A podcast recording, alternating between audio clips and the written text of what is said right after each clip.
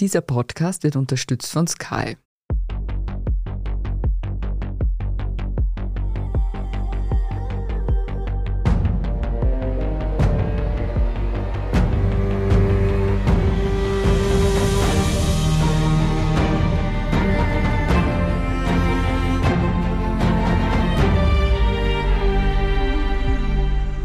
Hören Serienreif, den Podcast über die stockfinstere Welt der Serien. Bei uns geht es heute um ein Thema, das viele beschäftigt, nämlich den Blackout. Und die Serie, in der es darum geht, ist vom ORF und heißt Alles Finster. Alles Finster läuft montags um 20.15 Uhr. Es sind sechs Folgen. Alles zu diesem Thema weiß der Schriftsteller Mark Ellsberg. Er ist heute bei uns zu Gast. Und obendrein hat er bereits zwei Folgen von Alles Finster schon gesehen. Ich freue mich riesig, ihn heute hier begrüßen zu dürfen. Hallo, Herr Ellsberg. Hallo. Ja, und obendrein hat Marc Ellsberg zwei Folgen von Alles Finster schon gesehen. Ich darf kurz hinzufügen, wer es nicht weiß, wer Mark Ellsberg ist. Er hat vor mittlerweile zehn Jahren den Bestseller Blackout geschrieben. Das Buch hat sich millionenfach verkauft und vor einem halben Jahr wurde dieses Buch auch als Serie verfilmt, nämlich mit Moritz Bleibtreu in der Hauptrolle. Darüber wollen wir natürlich heute auch sprechen, aber und vor allem über die Serie Alles Finster. Lieber Mark Ellsberg, wie hat sie Ihnen gefallen, die Serie? Ich habe ja bis jetzt die ersten zwei Folgen nur gesehen. Und also das, was ich gesehen habe, fand ich ganz amüsant. Es bildet wahrscheinlich auch ungefähr ab, was man so erwarten kann, wenn man, so wie die Szenerie in dieser Serie ja ist, in einem kleinen Dorf irgendwo am Land das Ganze erlebt. Also zuerst einmal die Auswirkungen noch überschaubar sind, außer dass es halt kein Wasser gibt, dass es je nachdem, wo man in Österreich ist, diverse andere Sachen nicht gibt und so weiter und so fort. Aber es noch nicht zu dramatisch wird. Aber es sind ja auch in der Serie schon ein paar Dinge angedeutet, wo ich annehme, die werden noch dramatisch, dass es da jemanden gibt, die Diabetikerin ist und deswegen wahrscheinlich, wenn irgendwann die Medikamente ausgehen, eine andere ist hochschwanger, die wird wohl ihr Kind bekommen und so weiter. Die Leinen sind gelegt sozusagen. Alles Finster ist eine Serie nach dem Drehbuch von Gina Selina Colland. Es geht um die Bewohner eines Dorfes, wo ein Blackout passiert. Die Beteiligten agieren chaotisch. Die Katastrophe wird als Komödie gezeigt. Und Regie führt der Michi Riebel und es sind jetzt mal sechs Folgen, werden jetzt ausgestrahlt vorerst. Ich weiß, die Frage nach der Realität ist in fiktionalen Stoffen immer etwas müßig. Trotzdem, Marc Ellsberg, was haben Sie gesehen, was ziemlich sicher passieren wird, wenn ein Blackout passiert? Naja, die Dinge, die eben, wie gesagt, schon beschrieben worden sind, ein bisschen, dass erstens einmal gleich unsere Kommunikation weitestgehend einbricht. Beispielsweise, das wird ganz gut gezeigt mit der Ausnahme der Radios. Die funktionieren, wenn man eine Batterie hat oder wenn sie kurbelbar sind und man halt kein Internet mehr hat, kein Fernsehen und entsprechend uninformiert ist, was relativ schnell sehr unangenehm ist und auch nicht weiß, wie geht's anderen Leuten außer der unmittelbaren Umgebung.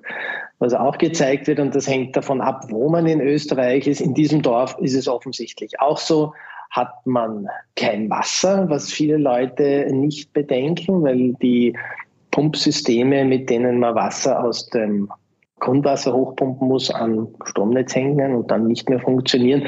Und selbst in Gebieten, wo das Wasser von höher liegenden Quellen kommt, wie beispielsweise in Wien und natürlich in diversen anderen, vor allem alpinen Lagen, heißt das nicht unbedingt, dass das Wasser rein durch den Druck durchkommt, weil da habe ich ja dazwischen auch noch diverse Anlagen, die eigentlich funktionieren sollten.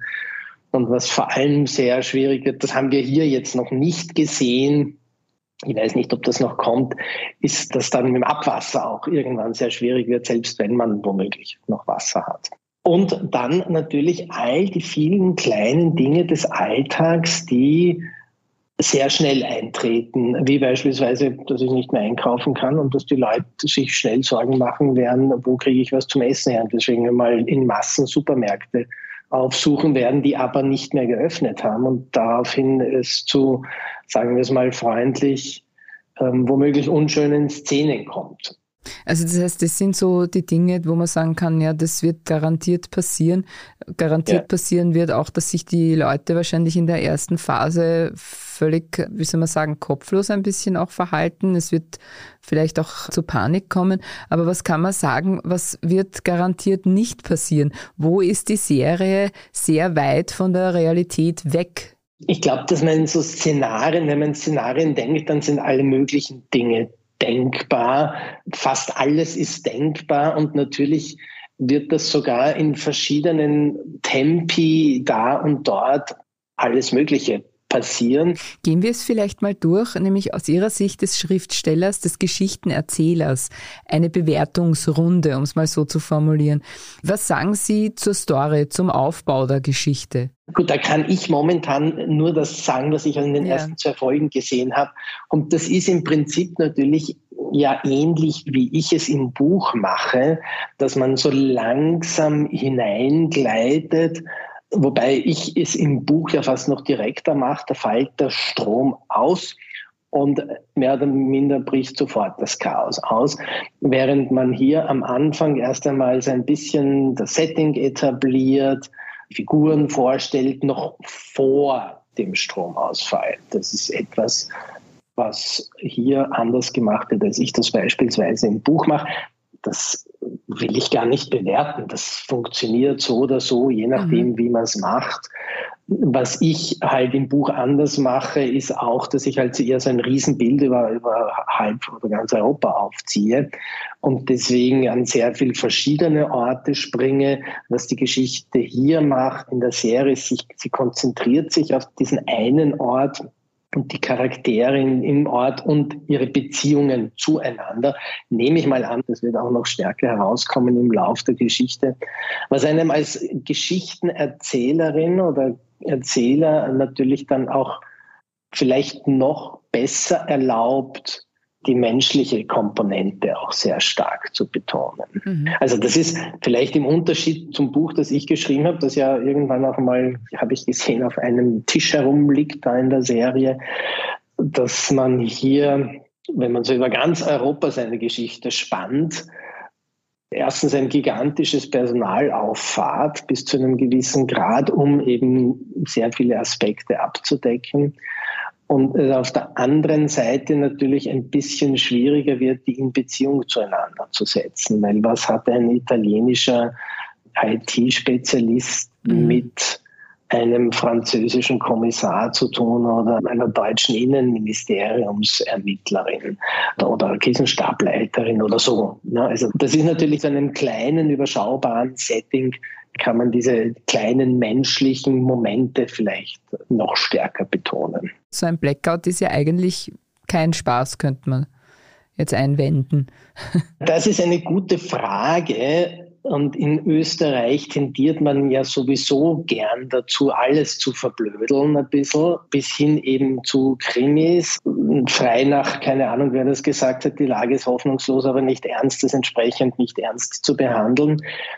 Auf der anderen Seite bin ich gar nicht sicher, ob es nicht vielleicht sogar eine ganz gute Herangehensweise ist an ein Thema, das lange Zeit sowieso nicht ernst genommen wurde, jetzt natürlich mit drohender Gasknappheit mhm. und so weiter und so fort doch ein bisschen in den Fokus rückt.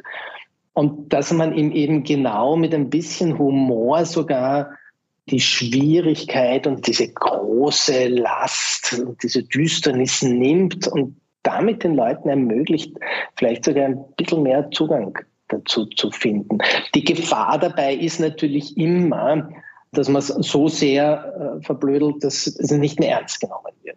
Ja. Also für mich ist dieses Thema immer ein bisschen vergleichbar mit, ich habe 20 Jahre in der Werbung gearbeitet, früher als Kreativer. Mhm. Also von der Figurenentwicklung, die sind jetzt, glaube ich, mal aufgestellt. Ja? Also viel von der Entwicklung von Figuren, glaube ich jetzt einmal, wird da nicht mehr kommen, sondern es geht jetzt, glaube ich, wirklich sehr darum, ja, was sind, was ist, wenn die Klospülung nicht funktioniert, so in der Richtung, ja? Ja, ja, ja, nein, sowohl die Figuren als auch der Ton sind gesetzt mit mm, diesen zwei mm, Folgen, das ist ganz klar. Und da würde ich sagen, ist es, also ich persönlich würde sie nicht einmal unbedingt als Komödie bezeichnen. Es ja. hat zwar so einige komödiantische Elemente drinnen und die eine Figur geht damit halt gelassener um und die andere ja überhaupt nicht. Mhm. Die zum Beispiel mit den Panikattacken, da gibt es bislang keine humoristischen ja, Elemente. Ja. Also es ist ja eigentlich schon eine Mischung. Deswegen bis jetzt finde ich das zumindest nicht in einer Form verwitzelt, die das irgendwie in die Bedeutungslosigkeit oder in die Unernsthaftigkeit treiben würde. Das finde ich bislang eigentlich einigermaßen eine Balance. Haben Sie gelacht? Bei der einen oder anderen Szene ja, aber wie gesagt, für mich ist es eigentlich keine Komödie. Es sind so ein paar Charaktere, die halt so agieren, wie manche Leute in der Situation wirklich agieren. Und das ist dann manchmal freiwillig oder unfreiwillig oder absichtlich oder unabsichtlich komisch, auch im natürlichen Leben.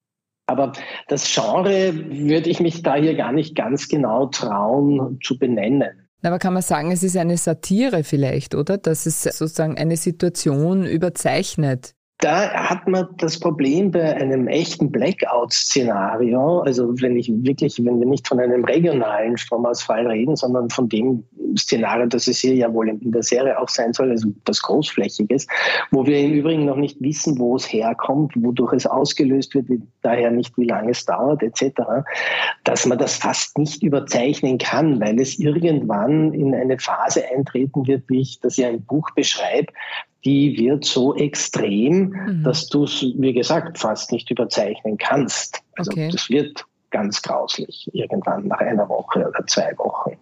Und da bin ich gespannt, wie es in der Serie sein wird. Also, weil da erleben wir ja jetzt, ich habe erst die ersten ein, zwei, drei, vier Tage gesehen. Mhm.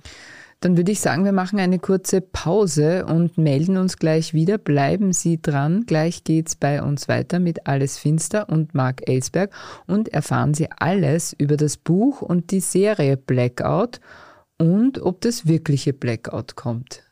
One, two, three. Mehr Action. Mehr Nervenkitzel. Mehr Emotionen. Die besten Geschichten an einem Ort erlebst du nur bei Sky. Mit unseren neuesten Sky Originals und preisgekrönten internationalen Serien. Sky, wo Serien zu Hause sind. Die Schauspielerin Martina Eben sagt, es ist keine Frage, ob der Blackout kommt, sondern wann. Stimmen Sie ihr zu, Marc Ellsberg? Ich würde nicht so weit gehen. Ich würde das Ganze vor allem differenzierter betrachten. Unter einem Blackout verstehen man ja letztendlich so einen Riesenausfall, der also weit über regionale Grenzen hinausgeht, wo weite Teile, sagen wir mal zumindest eines Landes, wobei solche Blackouts wären in Wahrheit grenzüberschreitend. Es gibt keinen Blackout in Österreich oder mhm. in Tschechien oder in Deutschland, sondern das würde weite Teile Süddeutschlands, Tschechiens und Westösterreichs zum Beispiel umfassen. Und dann vielleicht noch Teile woanders in Europa und Teile in Frankreich, Italien und so weiter und so fort. Sowas kann passieren. Wir sind in den letzten zwei Wintern ein, zweimal relativ knapp an sowas vorbei geschrammt auf der einen Seite, auf der anderen Seite haben genau diese Ereignisse gezeigt, dass wir bislang Leute da draußen haben in den Systemen, die dafür zuständig sind, bei den Netzbetreibern, bei den Energieerzeugern, die sowas auch einfangen können, weil die tun ja den ganzen Tag nichts mhm. anderes, als sich darum zu kümmern. Die üben sowas auch regelmäßig, solche Situationen. Also da darf man nicht vergessen, dass wir hier in Mitteleuropa nach wie vor die stabilste und zuverlässigste Energieversorgung der Welt haben. Darf uns trotzdem nicht der Illusion hingeben, dass es nicht passieren könnte. Also man denkt ja immer, irgendwas kann nicht passieren, weil es lange nicht passiert ist und plötzlich sitzt man mitten in einer Pandemie. Oder plötzlich hat man ein paar hundert Kilometer mhm. entfernt einen Krieg. Und beim Blackout ist es ein bisschen ähnlich. Deswegen kann man auch nicht sagen, mit welcher Wahrscheinlichkeit der kommt oder kommt er oder kommt er nicht.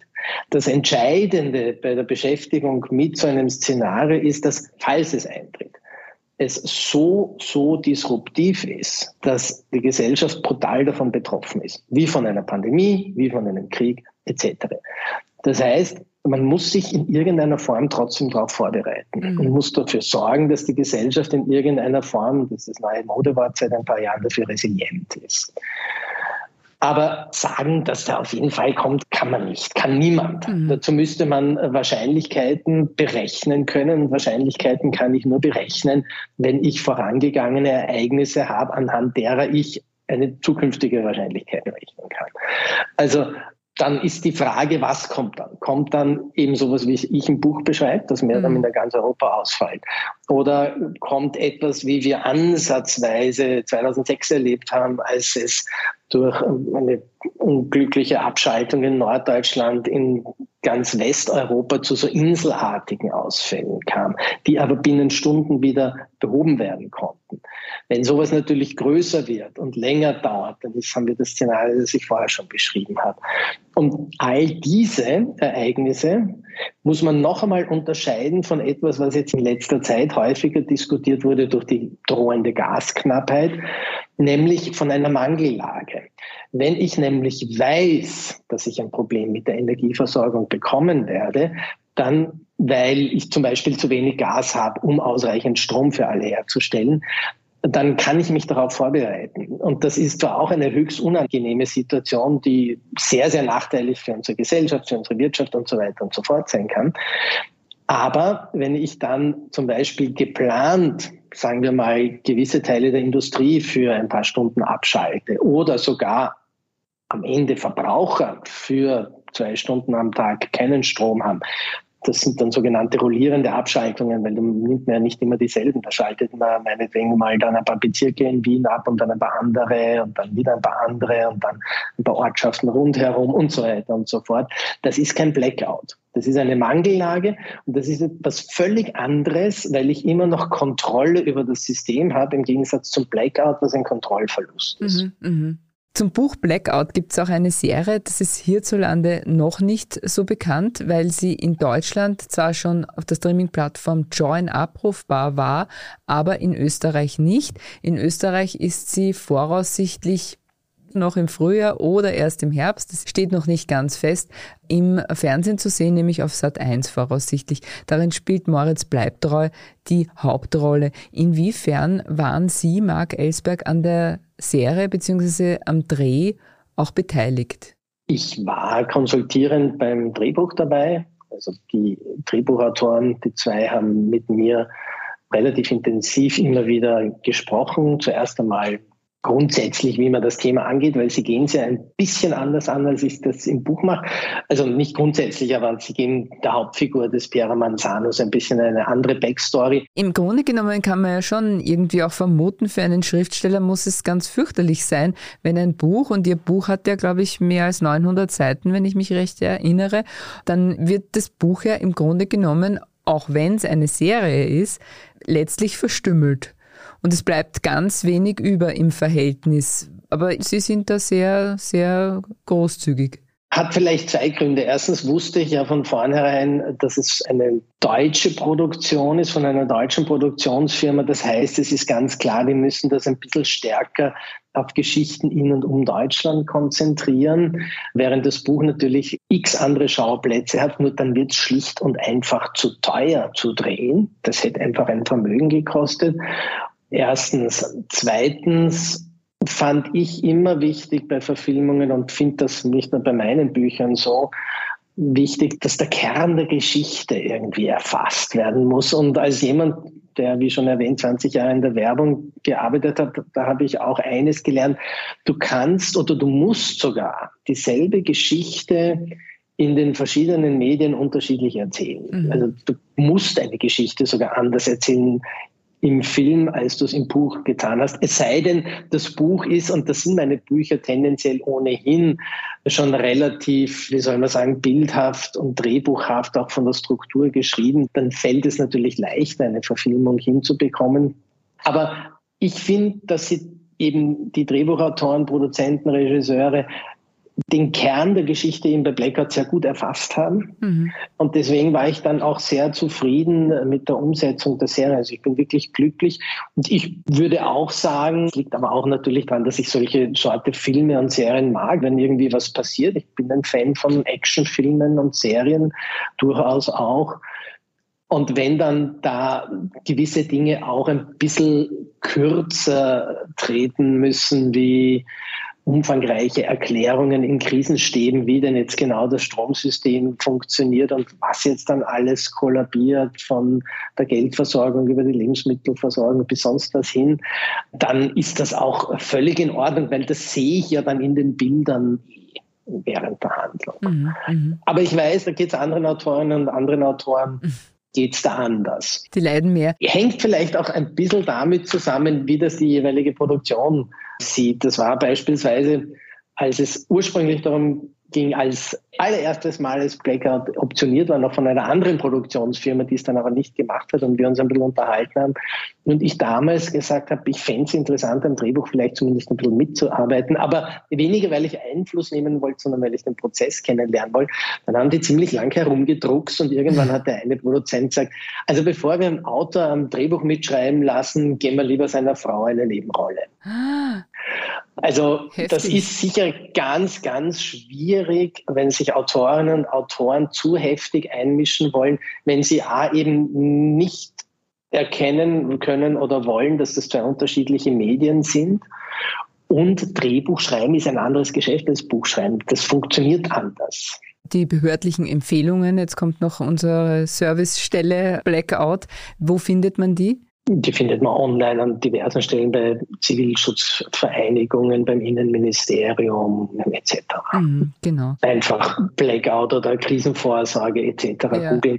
Und auch da hat uns ja vielleicht sogar die Pandemie ein bisschen geholfen, Bewusstsein zu schaffen. Man mhm. denke nur an die ersten Tage des ersten Lockdowns, Klopapier, Nudeln und was war's, was, was plötzlich unnötigerweise ausverkauft war in so einer Situation ist es ja nicht schlecht, auch ein bisschen was zu Hause zu haben. Und es gibt ja diverse andere Situationen, die eintreten können. Die müssen nicht so global sein, aber jeder, der in der Nähe einer Chemiefabrik wohnt, sollte sich solche Dinge überleben, wer in, Flutgebieten wohnt sowieso und so weiter und so fort. Es gibt alle möglichen Krisensituationen, die eintreten können, wo es sinnvoll ist, wenn man für ein paar Tage was zu Hause hat. Ja, ja. Das hat nichts mit Preppertum oder so zu tun. Also ja. das ist ja nicht, sich eine stillgelegte Mine zu mieten und da drinnen für drei Monate was zu haben, inklusive Waffen und Munition. Was halten Sie von Preppern? Finde ich total problematisch. Das sind Egoisten, die das dann im Zweifelsfall ja nicht teilen würden, auch mit all den anderen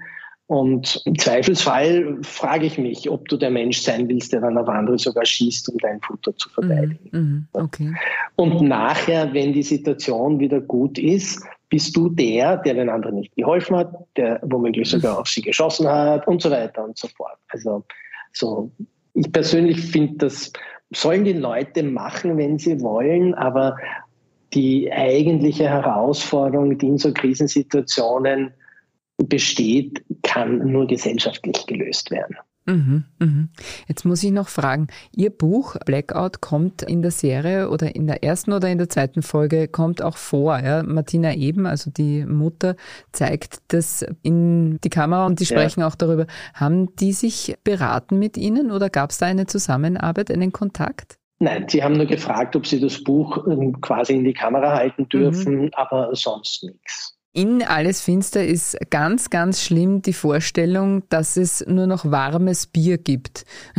Was ist für Sie, ja, was ist für Sie am schlimmsten in Ihrer Vorstellung? Was wird Ihnen am meisten abgehen im Blackout? Naja, also wenn man es jetzt ernst nimmt, voll ernst, dann würde mir, das hätte verschiedene Stufen. In der ersten Stufe, und das würde sich aber durchziehen, die Kommunikation, die fehlende, dass ich schlicht und einfach nicht mehr weiß, wie es Leuten geht, die mir wichtig sind, die aber nicht im unmittelbaren Umfeld leben. Wie geht es meinen Eltern, mhm. Geschwistern, Freundinnen, Freunden, die ich nicht mehr anrufen kann, anmailen oder sonst was? Wie geht es denen? Das wäre wahrscheinlich mit das Dramatischste. Und ab einem gewissen Punkt natürlich, wenn es soweit käme, dass du wirklich keine Lebensmittel und kein Wasser mehr hast, weil Irgendwann sind die auch aus, zumindest wenn wir quasi eine Angriffssituation in mhm. irgendeiner Form haben. Aber dann reden wir ja, wie gesagt, eigentlich von Kriegssituationen. Also die fehlende Kommunikation, glaube ich, wäre das, was mir am meisten mhm. mhm. Sorge bereiten würde. Oder wenn zufällig gerade in so einer Situation, was ja auch nicht ganz ausgeschlossen ist, vor allem mir nahestehende Personen, ich weiß, dass die zum Beispiel auf medizinische Hilfe angewiesen werden. Wenn jemand gerade mhm. im Krankenhaus liegt und gerade operiert worden ist oder eine Chemo hat oder weiß der Teufel was. Und ich weiß, diese Versorgung wird in zwei Tagen oder drei Tagen aus sein für diese Person. Und die oder der braucht dringend die Medikamente. Das wird ja da hier dann daher mit der Diabetikerin irgendwann mhm. stattfinden. Mhm. Also ich glaube, sowas würde mich auch fertig machen. Mhm. Also das kalte Bier fehlt Ihnen nicht. Ich bin eher der Weintrinker. Okay, alles klar, verstehe. Gut, dann würde ich sagen, das war's mit Serienreif. Vielen, vielen Dank, lieber Marc Ellsberg, fürs Kommen. Danke fürs Dasein dürfen. Wenn Ihnen dieser Podcast gefallen hat, dann freuen wir uns über eine 5-Sterne-Bewertung. Damit Sie keine Folge verpassen, abonnieren Sie uns bei Apple Podcasts, Spotify oder wo auch immer Sie Ihre Podcasts hören. Wir danken Christoph Grubitz an den Reglern und Ihnen fürs Zuhören. Bis zum nächsten Mal und frohes Schauen. Bye bye.